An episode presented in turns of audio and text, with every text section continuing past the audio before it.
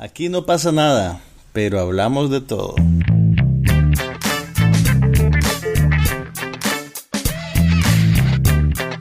Un podcast sobre cine, TV, tecnología y todo lo demás.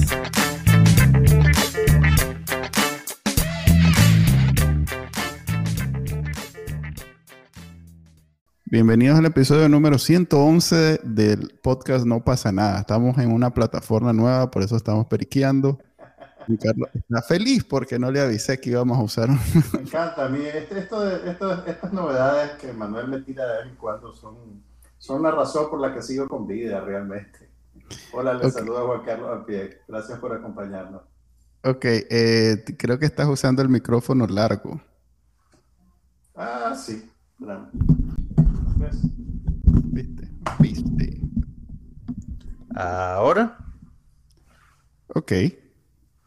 Estamos. Ok, eh, bienvenidos. Estamos a viernes, cinco y media ish. Este, se hace lo que se puede. Este, para los que me agarran en vivo, esto es lo que como hay. somos. Sí, no, no esperen mucho. Eh, empecemos pues para no atrasar a la gente ocu- ocupada. Ok, mira, hice. Fui a ver la película que vos viste la semana pasada. Rendí el rey. Ah, la, la, la chanchada de Marvel. Ah. Con todo, mira, mira, fue una cuestión estratégica realmente, porque iba, andaba buscando un cine para ver la película que de verdad quería ver, que era Spencer, la película nueva de Pablo Larraín sobre con Kristen Stewart haciendo el papel de Lady Diana. Y como para que me rindiera la salida, yo trato de ver dos películas pegadas. Entonces, ok, ¿qué más están dando en este cine? Ah, están dando Eternal, sí. Y no había ninguna otra cosa que digamos, puchica, debería haber esto. Entonces, ok, pues voy a, voy a morder el anzuelo, voy a verla. Y para que vean, pues, que, que- que estas cosas pasan. Manuel tenía razón. Es chancha, es charbasca. No, Con- o sea, da- danos o- tu, tu observación profesional, porque yo, pues, Lo tuyo sale del corazón. sí, lo mío es... ¿Qué, qué fue Mira. lo que vos... Yo creo que, a ver, el, a- habían demasiada expectativa sobre la idea de que algo diferente podía salir de mezclar la sensibilidad de una directora como Chloe Zhao con el complejo creativo Marvel, ¿verdad? Eh. Yo creo que se esperaba mucho de eso. eh, y, y- y al final el resultado es como un Frankenstein, pues, ¿me entendés? No termina siendo ni una película Marvel y no termina siendo tampoco una película de Chloe Zhao. Y además de eso, eh, yo creo que, incluso pues creo que platicaste un poquito de esto la semana pasada, la, la- la necesidad de establecer una nueva mitología, digamos. O, más bien de, de- agarrar esa mitología de los cómics de los Eternals y meterla en el MCU, introducir un montón de personajes, un montón de relaciones, un montón de trama, digamos, en, en- en- en una sola película, eh, se vuelve una tarea casi que imposible. Pues en, realidad, y, y- y ya en términos más eh, de carpintería, la película es muy larga, las escenas son muy largas, incluso las secuencias de acción. Fíjate que ya hubo un punto en que yo decía, ve, eso lo pudieron haber cortado, ve, eso lo pudieron haber cortado. ve". Sí, hay, hay escenas de acción que son intrascendentes, que no Hay- tienen... y, y hay escenas también dramáticas que, que también son, son innecesarias, pues. Yo creo que se, se enamoraron un poquito con la idea de actualizar el universo Marvel a el- al tenor de los nuevos tiempos, ¿verdad? Entonces ellos dijeron, ok, vamos a hacer una película con un reparto inclusivo, donde las mujeres y los hombres tienen igual protagonismo, donde tenemos un superhéroe gay, una superhéroe sorda, y, y esto va a ser magnífico. Pero no fueron más allá de establecer eso que al final es una cosa superficial en términos de lo que la película debería ser. Eh, entonces eh, eh, es más bien una manifestación tremendamente vacía de lo que debería ser la representatividad. Eh, no sé si me explico. Hasta yo estoy periqueando. Sí, como Se que no hay o detrás, sea, no hay detrás una razón de ser de tanta diversidad. Exactamente, exactamente. O sea, ni justificación tampoco, pues no, incluso, es como que lo. Yo no, te diría ni siquiera que tenés que justificarlo. Eh, simplemente eh, tenés personajes diversos y, están funcionando dentro de una trama interesante. Pero la película no ofrece nada más que la superficie. Eh, ¿Me entendés? entonces yo creo que es, es una, una es un ejercicio vacío, creo yo. Es, bastante oportunista, me parece, eh, si lo querés ver de esa manera. Ahora, claro, hay, hay, una corriente que con tener representatividad, así sea, en estos términos tan limitados, sienten que eso es un avance. Eh, yo no estoy necesariamente en esa corriente, pues yo creo que, no basta con eso para que la película sea buena, para que la película eh, valga la pena. y y sí, yo, yo, creo que es un fracaso, pues rotundo, pues realmente. Y, me, da pena porque tiene mucho potencial, pues los actores son buenos. Eh, y, y, toda esta mitología y este cuento, pues también tiene potencial porque se siente como una, como una progresión natural del mito de los superhéroes. Los superhéroes al final son eh, como, como una extensión de la idea de lo que son los dioses. Y a meter el cuento de la mitología y uno está conectado con Ícaro y la otra dice que es Atena o sea, había mucho potencial y... Tena, Tena, si la... Sí, no, yo sé. pero la confusión es parte del... del es parte del, de los chistes de la película. Ahí viene, una, viene una película sola para la Tena. Viene otra película sola para... Eh, ¿Quién era el otro? Bueno, esos que quedaron al final. O sea... Marvel... spoilers. Sigue spoilers. Ok. Ahora, eh, lo que sí te... A ver, espérate, ¿qué te quería decir? No, además, vos sabes que esta es la segunda película más larga de las 26 que ha hecho Marvel. La más larga sigue siendo Avengers, la última de los Avengers. Supongo que Endgame. Avengers Endgame duró 3 horas, 1 minuto. Esta película dura 2 horas 35 minutos. Pues por bastante, es media hora de diferencia es media hora de diferencia, pero, pero o sea, si Endgame también yo la sentí demasiado larga y esta también es demasiado larga para lo que ofrece realmente. Pues. Sí, no, no vale la, A ver, igual la gente la va a ir a ver. Eh, eh, sí.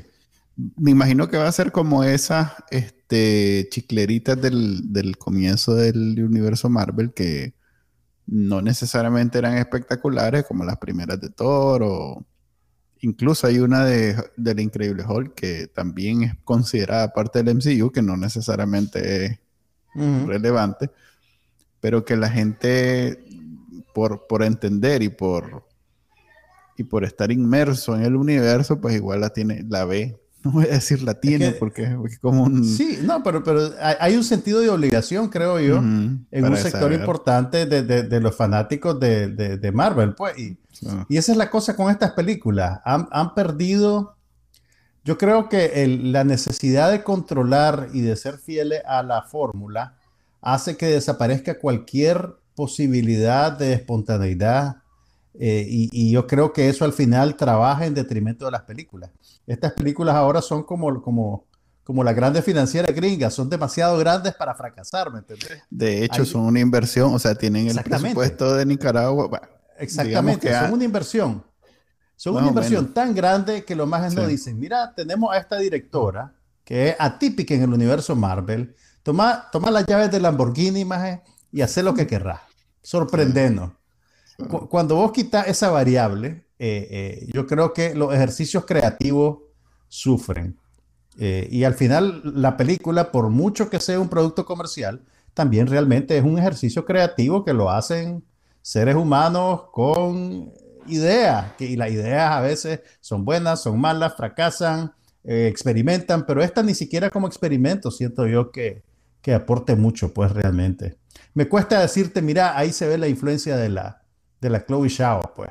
Si vos ves las películas anteriores de ella, no, no, no, no sé qué, no sé qué queda de eso, pues, realmente.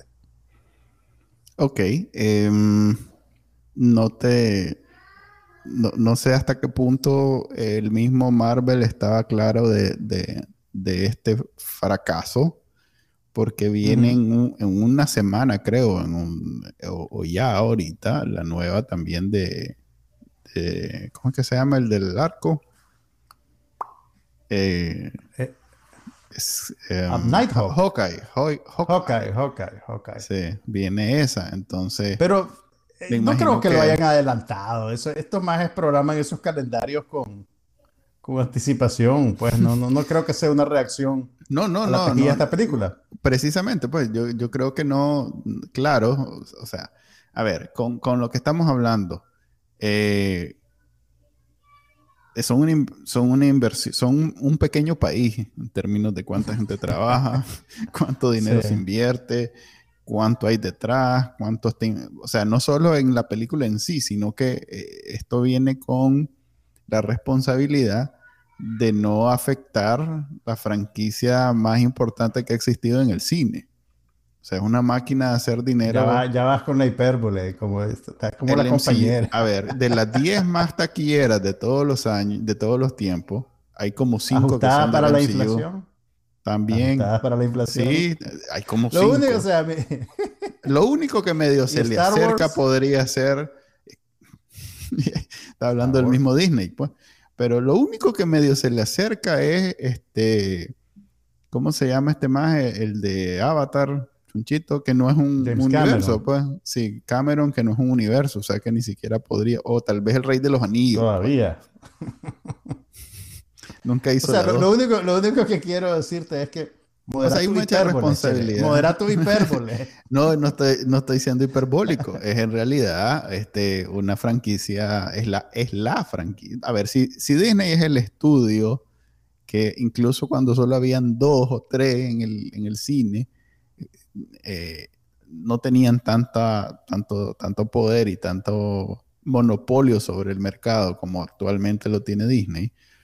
Eh, sobre todo después que ahora compró Fox y tiene después todos estos universos.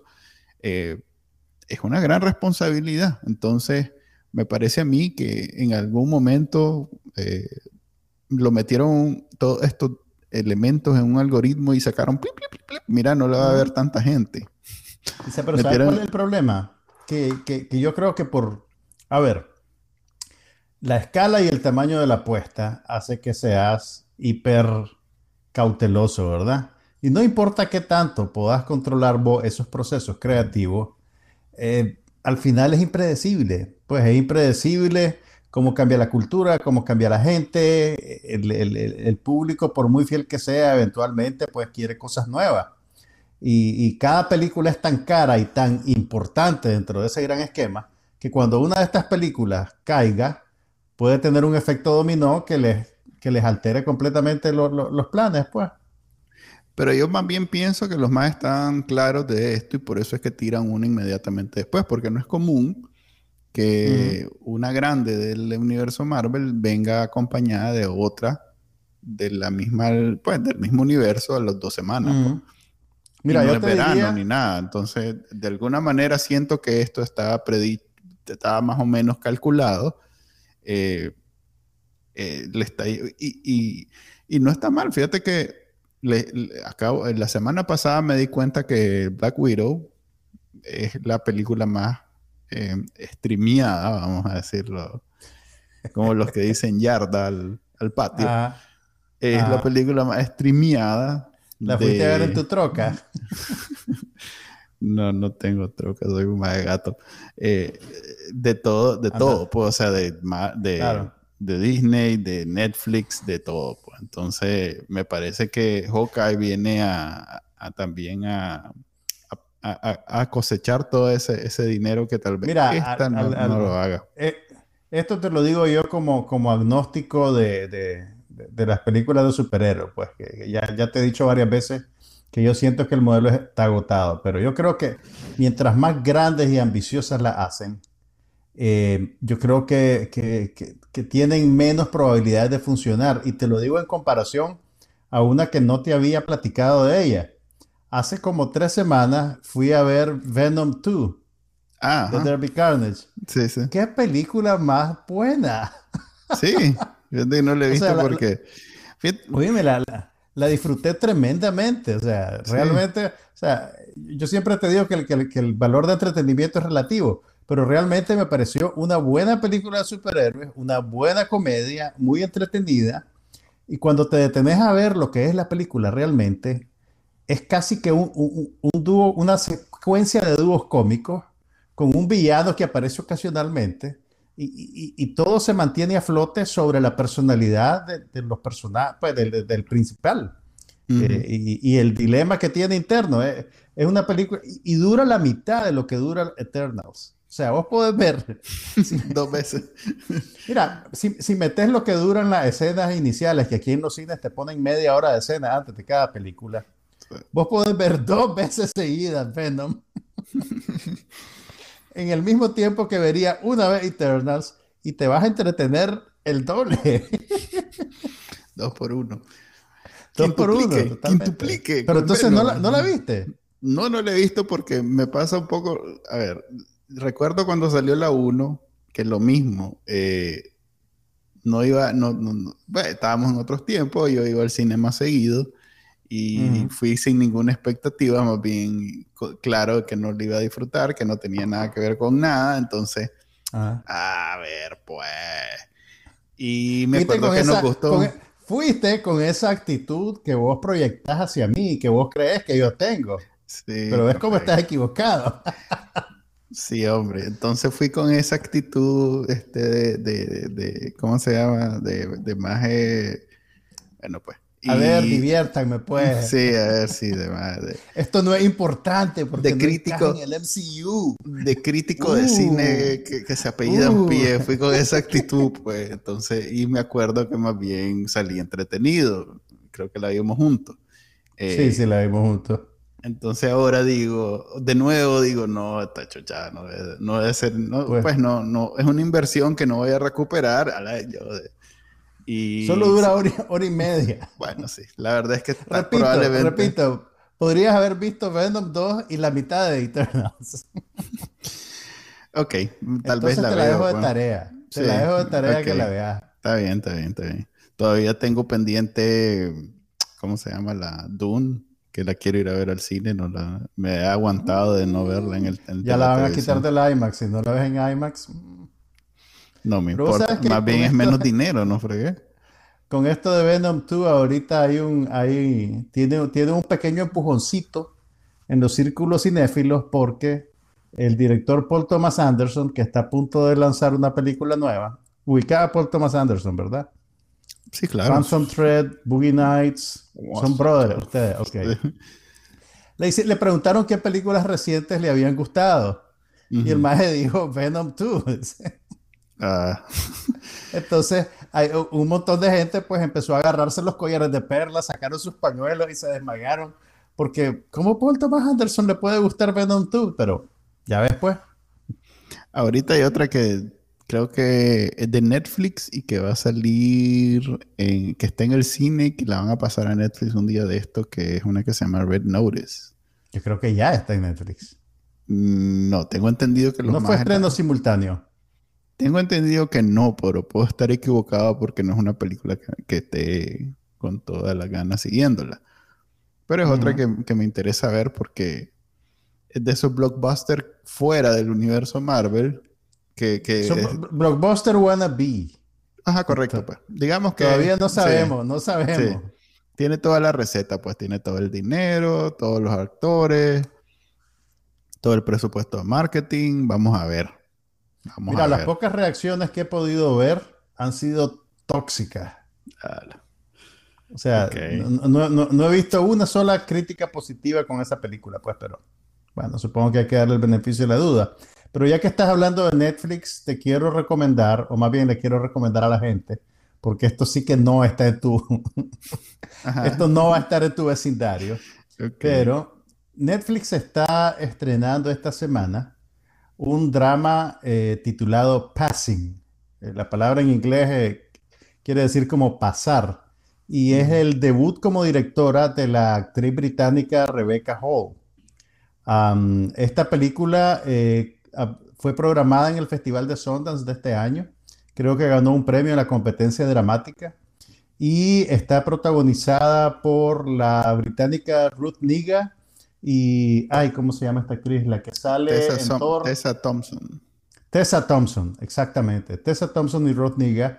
está basada en una novela de Nila Larson, creo que se llama la escritora, ambientada en el Harlem de los años 20, eh, durante lo que se conoce como un renacimiento de la cultura negra en los años 20 en Nueva York. Eh, y trata sobre dos amigas que se reencuentran después de, de, mucho tiempo de no verse, ya, ya en sus vidas adultas. Y el personaje de Tessa Thompson descubre que su amiga de infancia, eh, que también es negra, ahora pasa por blanca. Eh, de ahí el título de la película, Passing. este era un fenómeno pues, relativamente común cuando la segregación era mucho peor que, en estos tiempos. Eh, algunas personas negras que tenían la tez más clara eh, trataban de pasar por blancos para no sufrir los peores efectos del racismo y para tratar de eh, ubicarse mejor en una sociedad dominada por los blancos, digamos. entonces la película tiene que ver con ese conflicto entre las dos mujeres. vos no hay a medida que ellas reinician su amistad, eh, empezás a sentir que, Tessa Thompson desaprueba o se siente atraída por esa posibilidad, pero no puede o no quiere hacerlo. Y, hay mucha ambigüedad en la relación y, en el drama y siempre tenés la tensión de que qué pasaría si el esposo eh, del personaje de Ruth Niga descubre lo que está pasando Ah, es una película interesantísima, te digo, súper bien dirigida, súper bien actuada. Ah, y bueno, está filmada en blanco y negro, eh, además. Pero fíjate que sí, o sea, velo de esta manera. ¿Y que la viste en Netflix? no, la vi en el Festival de Sundance a principios del año. Oh, Pero acordate que logré, logré eh, monitorear el Festival de Sondas gracias a que hicieron acreditaciones virtuales. tiramos una moneda al aire y te tocó a vos Sondas. Entre vos y No, realmente, vos ni, siquiera lo buscaste. Pero mira. que mis ondas no, no, me quieren ver por el momento, no. Es que no, me están pidiendo. que haya un, festival de Marvel, ahí, ahí sí te va por solito. No, ahí, no es el Comic Con. Ok, pero mira, la, la, Sí. Bueno, la película la partió en Sundance y ahorita está siendo ya estrenada en Estados Unidos. Se presentó en algunos cines, pero ya está disponible a través de Netflix. Entiendo que a nivel global, así que la pueden ver en Nicaragua. Y, y, te digo, también para, yo creo que es interesante para la gente que descubre a este tipo de actores a través de películas de acción, como Tessa Thompson, eh, que aparece en Thor, aparece en la serie de Westworld también tiene un papel importante, creo que en la segunda temporada. Eh, yo creo que es interesante, eh, este tipo de, películas te permiten pasar a otro territorio, digamos, dentro del cine y ver cómo los actores son capaces transformaciones asombrosas. Pues realmente aquí eh, la ves interpretando una mujer radicalmente diferente a lo que tradicionalmente es una figura de, de películas cómics. Pues que no digo que sea malo, pero sí creo yo que, parte del placer de seguir a un actor eh, está también en ver cuán radicales son las diferencias de una película a otra, de una actuación a otra. Y, esta película realmente a mí me parece que es excepcional. Ok, ahí está. Passing. Eh, me imagino que el contenido es bastante eh, preachy, ¿cómo es la palabra? Este, no, para nada, para nada. O sea, el tono de la película no es en ningún momento aleccionador. Eh, y, hay, una, hay una historia detrás de esto bien interesante. Si vos ves a Rebecca Hall, a la, actriz y directora de la película, vos crees que es una mujer blanca, una mujer blanca 100%, ¿verdad? Ella además es hija de, un gran director de teatro británico, Peter Hall. O sea, por donde lo vea, es una persona privilegiada. Eh, sin embargo, resulta que su abuela, creo que su abuela, sí, su abuela, que era una cantante de ópera, no, perdón, su mamá es una cantante de ópera, y la mamá de su mamá eh, tenía eh, un, una, un, padre o una madre de raza negra. Entonces ella crece en un contexto en el cual ya su familia, dos generaciones después, maneja eso como una especie de secreto. Eh, o sea, dentro, dentro de la persona esto es algo eh, marginalmente vergonzoso que no termina de articularse con palabras y que ella lo va descubriendo a través del tiempo, como, casi como que siguiendo pistas, pues como un detective de tu propia vida. Eh, y, es, esa cosa, como el sentido de que hay algo que no encaja, hay algo que la gente no habla, hay algo que no se menciona, que, también es una cosa muy latina. Yo creo que en la cultura de nosotros, no sé si decir en toda Latinoamérica o en los nicas, hay, hay, algo de eso, pues que tiene que ver con raza, tiene que ver con clase, tiene que ver también con la idea de, que tenés que encajar en el clase status o, en la, exactamente. Entonces, el, yo creo que la película está informada por esa experiencia de vida. Y, si vos la ves realmente, eh, vos estás viviendo esas circunstancias con los personajes.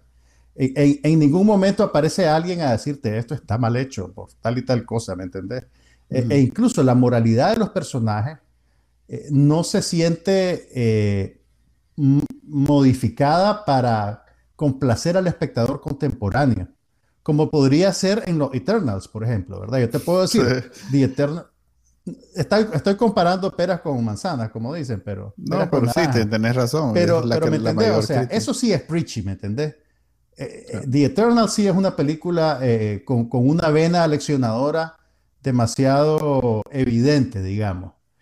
Passing es un drama más bien mm, emotivo y, y, y, serio, pues creo yo, a la hora de retratar esa, esa circunstancia particular. es una película muy interesante, casi, casi que creo que la deberías de ver vos. Manuel Díaz. Ok, casi, casi sí. Casi, casi. Ok. Además, mira, el, papel del marido lo interpreta Alexander Skarsgård. ¿No ubicas a Alexander Skarsgård? No. El chele, un chele ah. alto, hijo de Stellan Skarsgård. Doña Estela, por supuesto.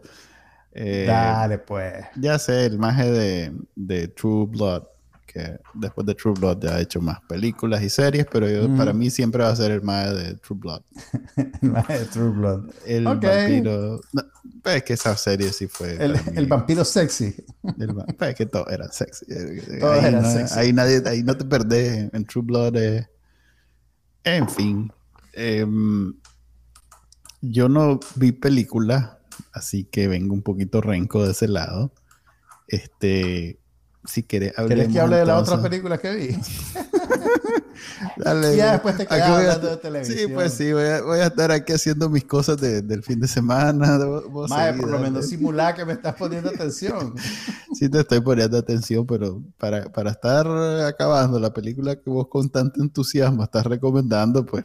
Pero ¿cómo vas a acabar la película si ni siquiera la has visto? Pues estoy diciendo que que, que o sea, eh, en, la en el preparativo que hacemos previo a este que va al aire en vivo,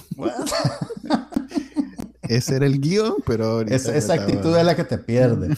sí. Okay. ok, no, para, para, que, para que te sientas que participaste también. Ah, contame que viste en la tele. Pues mira, este, yo vi eh, las cosas de las elecciones, vi un montón de pruebas de las elecciones. Ah, bueno, tuvimos la, la, es cierto, tuvimos la Se siente que fueron hace años, ¿no te pasó? Sí, pero fue hace como menos de una semana. de hecho, todavía ayer creo que estaban dando resultados. Em, varias películas que están en el cine van directo a, streaming. Me llama la atención que 007 la van a tirar esta semana. Eh, hmm.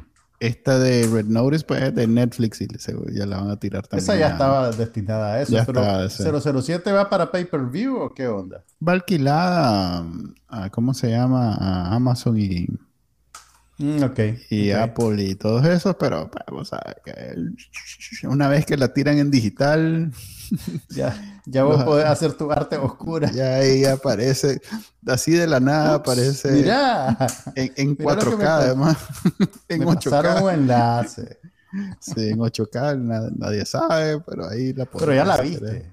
No, pues la de 007 sí. Por eso. La, pero, vería de vuelta en la tele. Mm, buena Así tan fresca. buena pregunta, buena Hay tantas otras cosas que ver, más. Estoy viendo eh, Cougar Town, creo que ya te había dicho. Porque. La, serie vieja con la Courtney Cox. ¿Por qué? A ver, te explico. te sentís como una... Necesitas conectar con las mujeres de 40. Eh, sí, me- e- eso fíjate que desde el primer episodio me llama la atención que Tomás creen que 40 es como, bueno, ahora que ya tengo 40 supongo que tiene que ver. No, ya- Pero sin yo ánimo digo, de hacerte bullying, nunca vi la serie, pero sí tenía buenas críticas, tenía sus Sí, eh, seguidores. a ver, e- es que la serie es como una continuación eh, en, en varios aspectos de, de otra serie con muchos fans, en los cuales me incluyo, eh, que era aquella de, de- de los estudiantes de medicina que se llama Scrubs, también de ABC, Ajá, sí, de verdad. que tuvo varias conectada con temporadas. Scrubs. Está, eh, son los mismos creadores, de hecho los más de Scrubs Mm. aparecen en esta serie de vez en cuando. Vaya, no sabía. Y, y entonces eso a mí, con eso ya me la vendieron bien, pues. Y, y con la Mm. recomendación que dieron un montón de gente que si logras, si logras este, superar los primeros episodios donde a huevo quieren que sea una serie de señoras detrás de chavalos, que pues. Court Town, eso es. eh, dice que podés eh, disfrutar de una comedia fresca de ese mismo estilo. De hecho, tiene muchas cosas que son muy parecidas a Scrubs. Pues así que si te gusta Scrubs, esta serie este, es como, y no la has visto del todo, esta serie es como esa. Y- Un y- paréntesis, eh. Jacqueline Pichardo Mendoza, hola Jacqueline, gracias por, por estar con nosotros. Eh, nos informa que la película Passing se puede encontrar en Netflix latino con el título Claro Oscuro. Así que ya saben cómo buscarla. ¿Ves qué buen, qué buen título para esa película? Te digo, usualmente cuando traducen los títulos no, no, no, no son muy acertados, pero esa es una buena opción. También vengo con un poquito de, ay, ¿cómo se llama eso? Cuando perdés algo, con... ¿Qué te pasó? ¿Quién te traicionó? Me, me lancé, la, ¿cómo se llama cuando perdés algo? Cuando está morning. ¿Cuál es la palabra morning? Está en duelo, en duelo. duelo, duelo. Cuando me lancé duelo. la temporada 3 completa de Narcos México y quedé enchilado, que quiero más y esto más dicen que esta es la última. Es más, la la dejan- última. y la dejan, pues, Todo el mundo tiene se- sentido. Todo el mundo se maes- muere. No, no, al contrario. La dejan así como que nadie se muere. Pues no es que nadie, pero digamos que es ¿Vos sabés lo que todavía en, en, en, En en, en- en- en ascendencia. Pues, o sea, no, el arco no, Ok. no Te baja. dejan en, en un clímax. Sí, y es porque, digamos que, o sea, eh, di- estos más tratan de dividir por décadas el narcotráfico. Entonces, la primera década eran los colombianos. La primera temporada era eso. La segunda década son los mexicanos. Y, y es esto.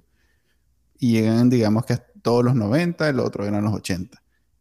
Pero claro, los 2000 y los 2010 han sucedido cosas adicionales. Pues digamos que en los 2000 fueron los Z, que ya fue otra, fue una evolución de lo. Y, y, y eso no entra, pues termina en donde el Chapo por fin sube, pero hasta ahí. No, no, no avanza. Fíjate que yo me, yo me Ya la bajé guerra del con tren los Narcos. no. Creo que me bajé del tren de Narcos en la segunda temporada. Ya la Narcos México nunca lo vi. No, no te creo. Sí, sí, No, sí. Fred, seriaza, seriaza. Mira, tiene el elemento eh, informativo, porque en realidad que te das cuenta de, o sea, eh, eh, es como, es como eh, pues no voy a decir importante, pero sí es contemporáneo entender de, de, de qué se trata. So- sobre todo porque en la cultura popular han logrado penetrar todas estas historias a través de novelas y- Ujú. y, y producciones de, de muy bajo presupuesto. O sea, esas novelas mexicanas y, y colombianas, Las narconovelas. las narconovelas, y los narcocorridos, todas esas cosas. o sea, eh, estética. es, es- es algo en lo que si de plano no sabes nada, es como una separación, pues. Entonces, y yo no sabía absolutamente nada de esto porque no vi aquella, de- el señor de los, me- de los memes, ¿cómo es que se llama? El, el, el- el Pablo Escobar colombiano, o sea, de la novela Ajá. colombiana que, que no se ve muy intimidante. Comparado el patrón del mal se llamaba. Algo así, que la tienen en Netflix, Sí. por cierto.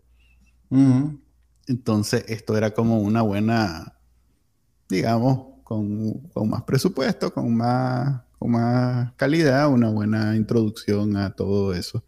Y los más procuraban siempre mantenerse muy cerca de los hechos reales. De hecho, in- in- metían este, tomas de. De archivo y de, de lo que sí. Mm. Y, y no fregues, y vos de pronto te, te- te imaginas, esto, esto debe ser un giro que, que los escritores pues, se lo sacaron y no necesariamente basado en la vida real. Y sacan Mm. la toma de archivo diciendo exactamente lo que pasó. Entonces es como impresionante ver que estás viendo algo que es de viaje este, absurdo, Insólito. insólito, y, y, es- y y- vos pensás, o sea, estoy viendo entretenimiento, pero no, eso sucedió. Eso pasó en México.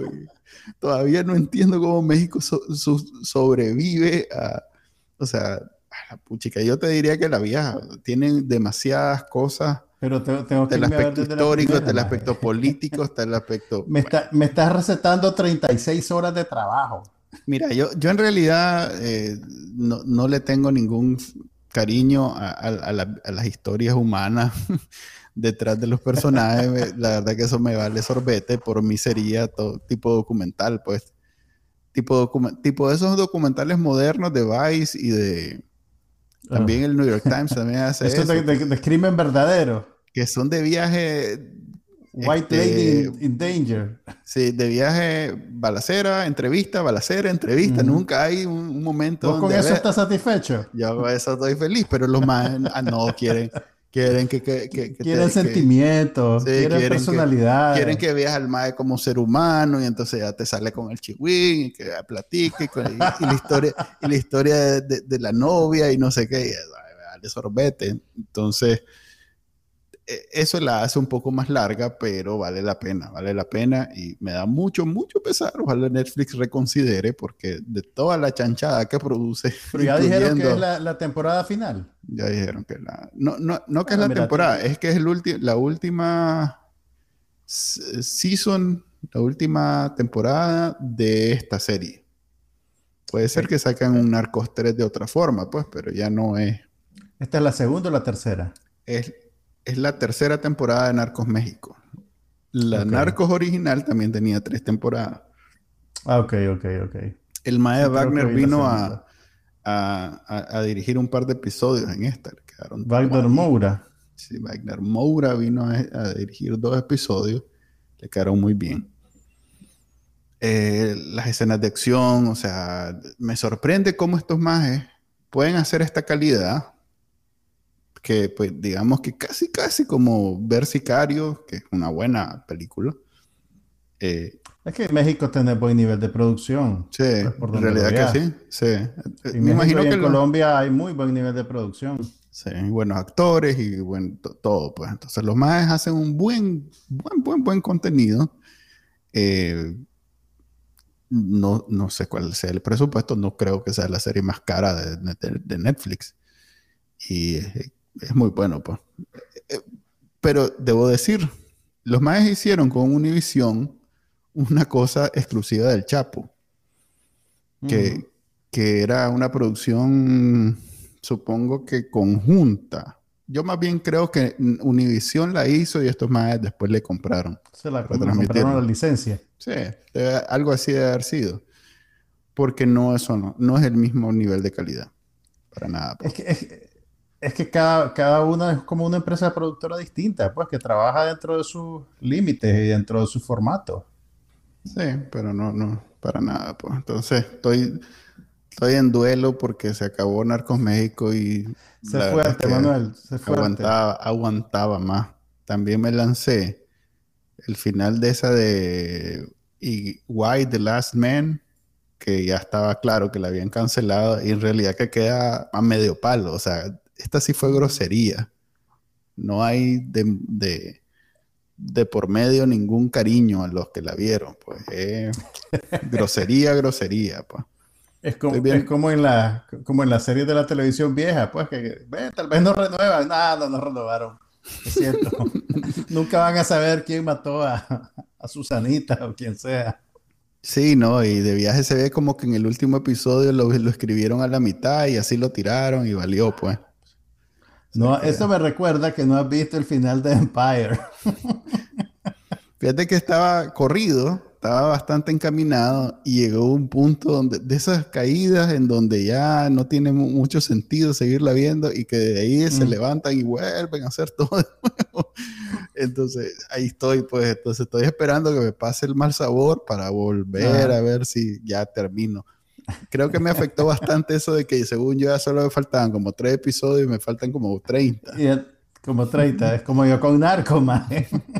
No, pero Narco son solo 10 episodios por temporada. O sea que hay una, estoy viendo una serie que se llama King en, no te sabría decir qué canal es, pero es europea. Hmm. Me recuerda mucho a... Está bien. ¿Quién sos vos? ¿Dónde está Manuel Díaz? Siempre estoy viendo series europeas, no sea... Ah. Eh, me recuerda mucho a... Este... Es aquí donde sacas tu pipa. Sacas tu...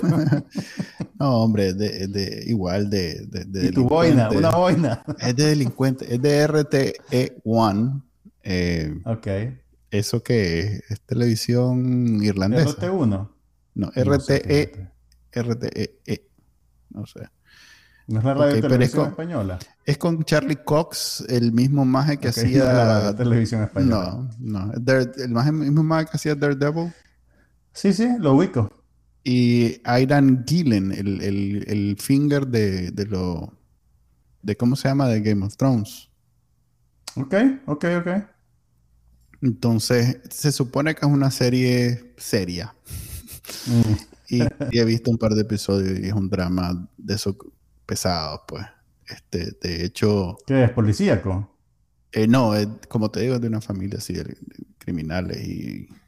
Me recuerda mucho a una de, de, ¿Cómo era que se llamaba? Gangs of London, algo así. Gangs of London. ¿Peaky Blinders? No, esa, esa es nueva. Eh, pues es, es, en los tiempos modernos. Estoy hablando de una serie también que yo vi que vos no viste, que yo recomendé aquí, que, es extremadamente violenta, pero con mucha calidad. Que se llama así Games of London. Ok. Y por último, este, bueno, estoy ya rendí mi rey, estoy viendo Succession en el HBO. ¿Y qué te pasó? ¿Por qué arrugas la cara? Porque estoy viendo también The Morning Show y, creo que tienen similar, eh, tramas similares y The Morning mm. Show es tan superior que, que, me siento como que... que alguien las comparara. Sí, sí, tienen bastante... O sea, a ver, los dos se, los dos se desarrollan en, en una empresa de, comunicaciones eh, con el, precisamente con eh, el tener mucha audiencia como producto. Entonces, son dos enfoques muy diferentes. Pero, eh, pero son dos yo diría que Succession, en Succession realmente el que sea una empresa mediática es algo accidental. Podría, podrías tener, tener la misma serie si fuera un emporio de, tiendas por departamento. Casi que. No, te digo por qué. Te digo por, ¿Por qué. Por la conexión política. En ambos casos, los dos están claros que el producto tiene un gran, una gran incidencia política. Sí, pero, pero, pero el punto de Succession, menos que la dimensión política, es la dinámica entre los personajes, entre, entre, los, sí, los hijos digamos de, que ese es como el, pues, eso. Digamos que ese es como el 80%, pero el 20% es que este sería un pleito entre un heredero y otro, de esos como los, los documentales de, de Netflix que nadie ve, en donde son millonarios, pero viven como en cuartería, pues viven peleando por estupideces. Que ese es más o menos lo que sucede. Pues son, millonarios, pero, tienen pleito de cuartería. Solo que con mejor calidad de vida. La cuartería es bien bonita. Sí, son cuarterías gratis, ¿cómo es? Eh, cara. Grande y amplia. Eh, sí. Eh, el, problema es que está de por medio, por algo el presidente tiene que ver en la, trama de, Succession, pues, porque este es como el equivalente, el Fox con, con Rupert. exactamente. Y entonces es, eh, un, pleito que no... es un Rupert Murdoch de mentira. es un pleito que no nos podemos dar el lujo de, verlo de largo. Pues como, ajá, reírse de los millonarios que son ridículos y ya está. no, no es algo. es parte de la trama eso, pues. Mira, yo creo que, a ver, Succession, yo disfruto mucho a los actores y disfruto mucho lo, el, los guiones y las caracterizaciones, pero yo creo que sí, la serie es un poco monótona en el sentido de que ahorita estamos en la tercera temporada y estamos básicamente en el mismo punto en el que estábamos en la primera temporada al principio. Y yo creo que en parte ese es el punto de la serie. El punto de la serie es que estos sujetos están atrapados dentro de esa dinámica, ¿me entendés? En, esa lucha de poder que no, que, no tiene ni principio ni fin realmente. Son, son, son, presos de su propio éxito y de, y, de, y de qué van a hacer en el próximo, en el próximo capítulo que no termina de venir. Eh, eh, entonces, un poquito, la, monotonía es el punto de, de, su session, creo yo. Ahora, que eso sea. No creo que sea. No, te lo puedo decir. Yo creo que sí. Yo creo que sí. Pero, ajá, entonces. Yo creo que ellos tratan de mantener el, el, melodrama para, para precisamente mantenerlo interesante. Pero yo más bien me fijo, por ejemplo, por eso me gusta más la, otra serie, la, la, que te digo que se parece, que, que es de Apple, Apple TV, creo que se llama Apple Plus TV, The Morning Show. Plus algo. Porque, por ejemplo, tuvo un episodio hace dos, muy bueno, muy bueno. Este, claro, ayuda que tiene excelentes actores, pero sí estuvo un episodio excelente y, y te deja, o sea, a pesar de ser un drama lento, no tan escandaloso como el otro, te deja un poquito conectado y, sí estoy interesado en seguirla viendo. Pues.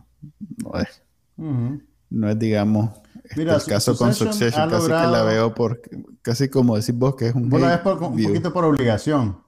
Pero si vos te fijas, Succession se ha metido mucho, se, ha viralizado, por así decirlo, más que nada por los insultos. ¿Te has dado cuenta?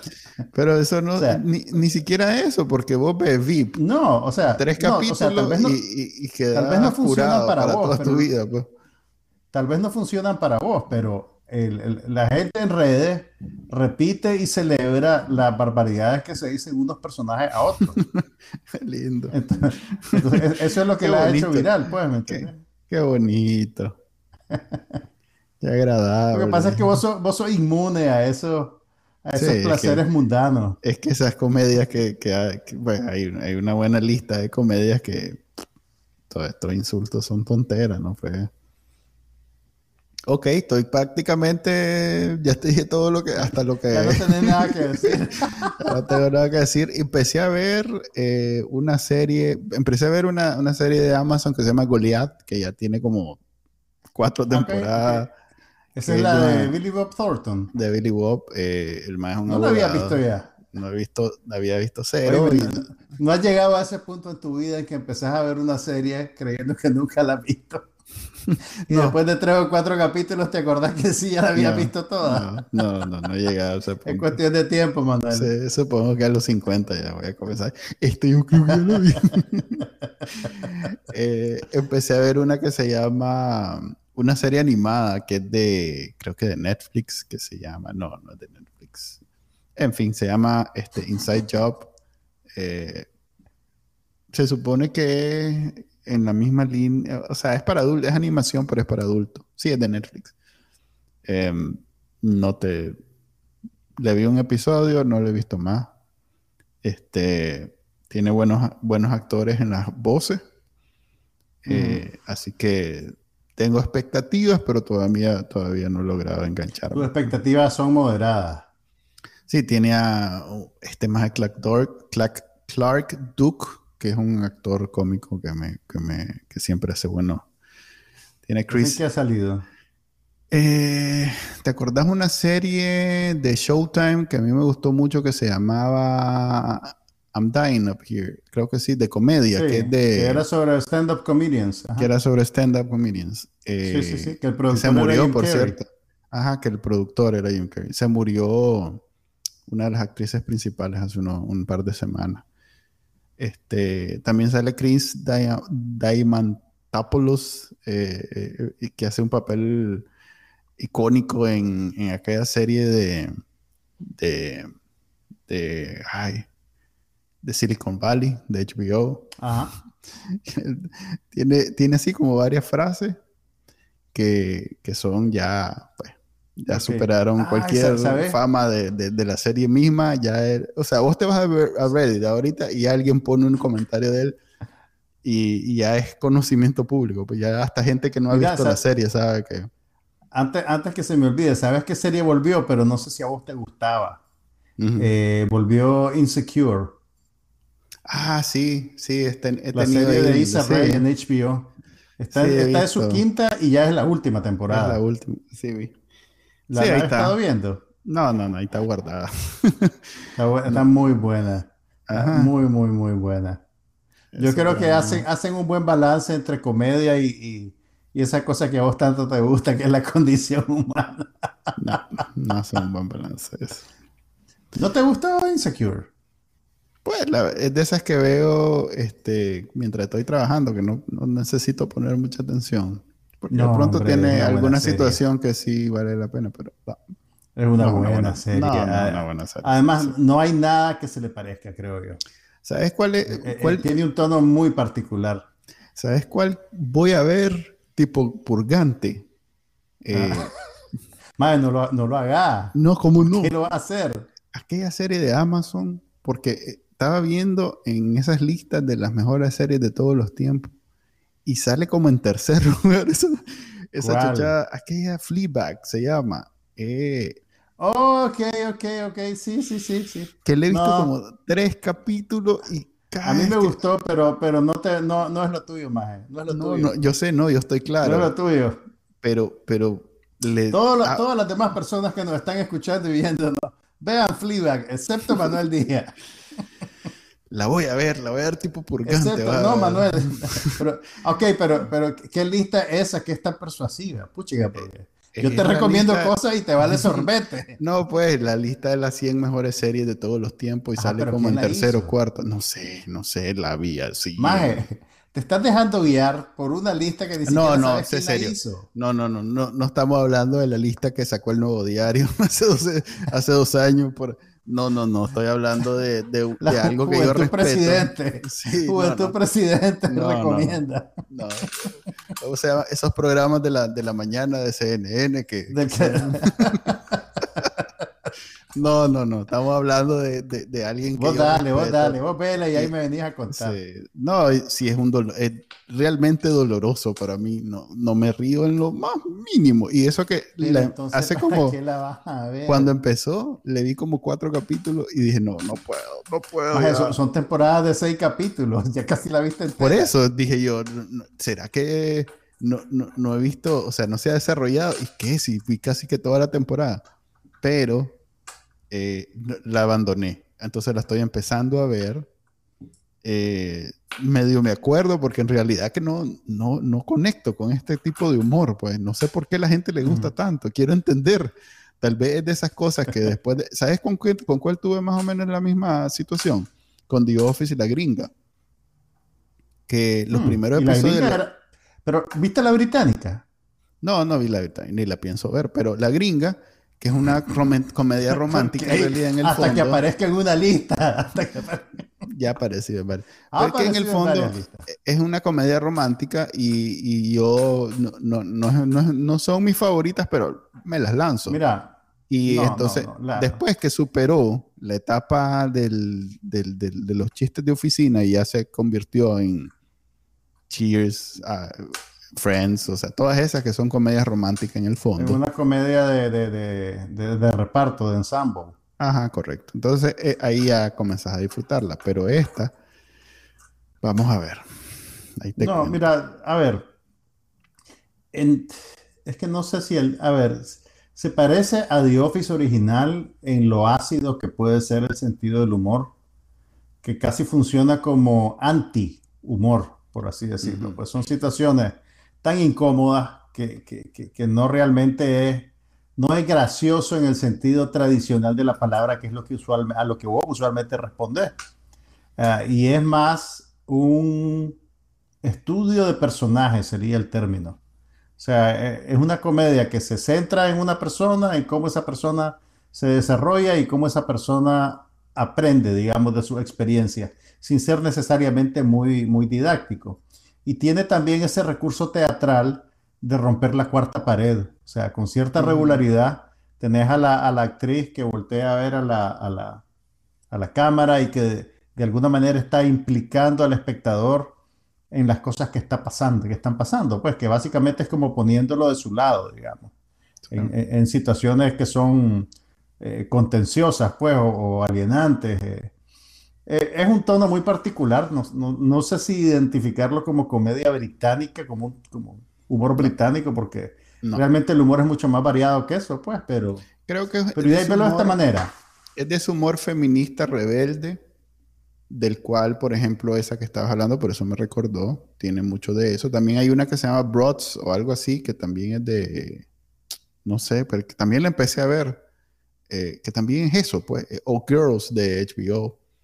Son ese humor mm. que trata de eh, pisar terreno que normalmente solo pisaban los hombres. ¿Ya? Y, y eso, y eso, y eso lo, es como una reivindicación que a mí no me cae en gracia, pues que a mí me parece más bien, si se veía mal cuando lo hacían los hombres, se ve igual de mal si lo hacen las mujeres. Pues.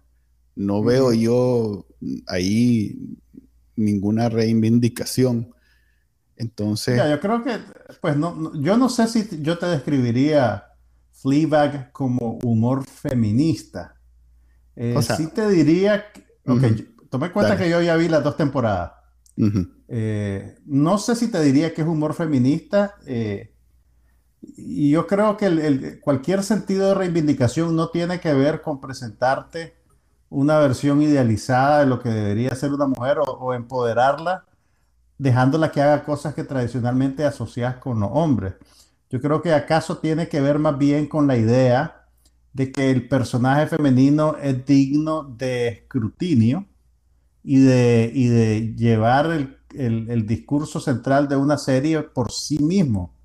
Eh, y, pero sí, la serie misma también ella tiene intereses románticos en el transcurso de la serie, pues. Por Pero, a ver, básicamente la más es el papel que eh, tradicionalmente ha hecho un hombre, donde le, le vale, le resbala. No responde, no responde a las expectativas tradicionales de cómo debería comportarse una mujer no, pero no, no, más bien quiero decir, e, eso sucede, pero es más bien el resultado de comportarse como sociópata hombre que cae en gracia porque hombre, ¿ya?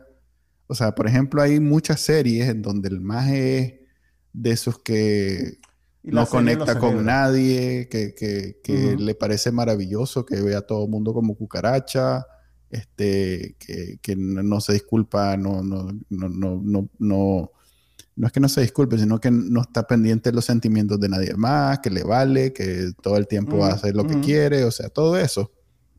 Que, que un patán, pues, un, un, hombre patán. Te entiendo, te entiendo, te entiendo. Ella hace eso y como resultado, pues entonces eso es algo que normalmente hace un hombre, tienes razón. Pero más que eso es que está haciendo ese papel eh, desde el punto de vista femenino. Y ok, mm, es, innovador en ese sentido, pero si, si hubiera sido hombre igual no me parecería gracioso. pues Ya, entonces... Es que mira, el, a ver, creo yo que el, bueno, la vi hace bastante tiempo, Fleabag, pero yo creo que parte de la gracia de la serie no tiene que ver necesariamente con la circunstancia literal que el personaje encuentra o la, o la circunstancia que el personaje construye a través de su sociopatía, pues, o de su, o de su debilidad humana, sino que tiene que ver más con el tratamiento y con el comportamiento y con el contexto y cómo se desarrolla, pues, con los otros personajes. Pues, no es tal vez una, un tono de comedia al cual vos respondás. Ok, terminemos que ya son... Eso fue eso. eso fue eso, son las 5, 6, algo. Y hoy es viernes. Así que ya se pueden ir al bacanal. Nosotros terminamos no el creo que lo estuviéramos deteniendo. ¿Cómo no? Hay gente que ahorita está, apúrense que me tengo que ir. Este, ya se pueden ir, pues. Este fue el episodio número 111 del podcast No pasa nada. Ya saben que lo pueden escuchar todos los viernes en vivo en Facebook, YouTube, Twitter y luego lo pueden descargar en sus eh, programas de podcast favoritos. Les hablo Manuel Díaz y te lo dejo Juan. Y Juan Carlos Ampie. Nos vemos pues. Hasta la próxima. Aquí no pasa nada, pero hablamos de todo.